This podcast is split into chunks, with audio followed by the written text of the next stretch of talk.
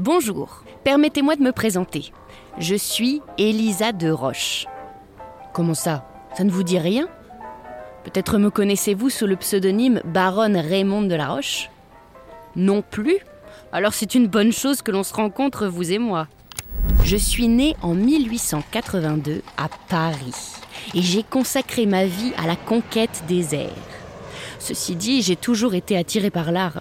J'ai commencé par être comédienne. Et puis j'ai fait de la peinture et de la sculpture. Ah, et du sport automobile aussi. Mais si je vous parle dans le coin de l'oreille aujourd'hui, c'est parce que je suis la première femme au monde à avoir obtenu le brevet de pilote. Et oui, bien avant qu'Amelia Earhart traverse l'Atlantique en avion. Moi, c'était en 1910. Et le début de nombreux vols et de nombreux records.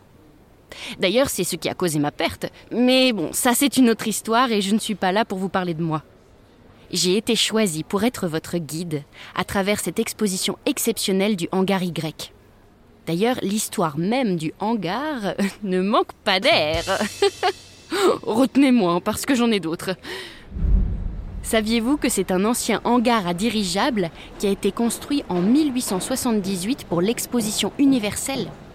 Un an après, il devient la première base aéronef de l'armée de l'air. Et puis en 1884, le dirigeable La France y réalise son premier vol. Allez, maintenant levez les yeux. Vous le voyez? Impressionnant, non? C'est le dirigeable de Lee Boole, une artiste coréenne qui travaille sur les liens entre art et architecture. Son truc à elle, c'est la légèreté. Regardez à quel point le dirigeable, pourtant immense, semble flotter dans les airs. Il est fait en matériaux délicats et aériens, du tissu et des feuilles d'aluminium. Et puis il y a un dispositif secret. Des ventilateurs placés dans le dirigeable permettent de gonfler la toile en continu. Vous comprenez bien le clin d'œil qu'elle fait à l'histoire du bâtiment avec cette œuvre. Son installation est d'ailleurs faite sur mesure pour le hangar Y et elle y restera après l'exposition. Mais attention, tout n'est pas que poésie ici. C'est aussi une référence au drame d'Hindenburg de 1937. L'explosion d'un dirigeable allemand qui tua près de 30 personnes. La puissance et la fragilité mêlées.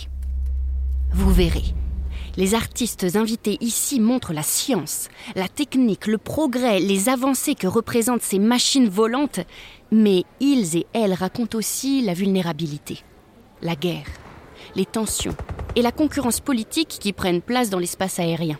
Une dualité fascinante à explorer à travers l'histoire. On l'explore ensemble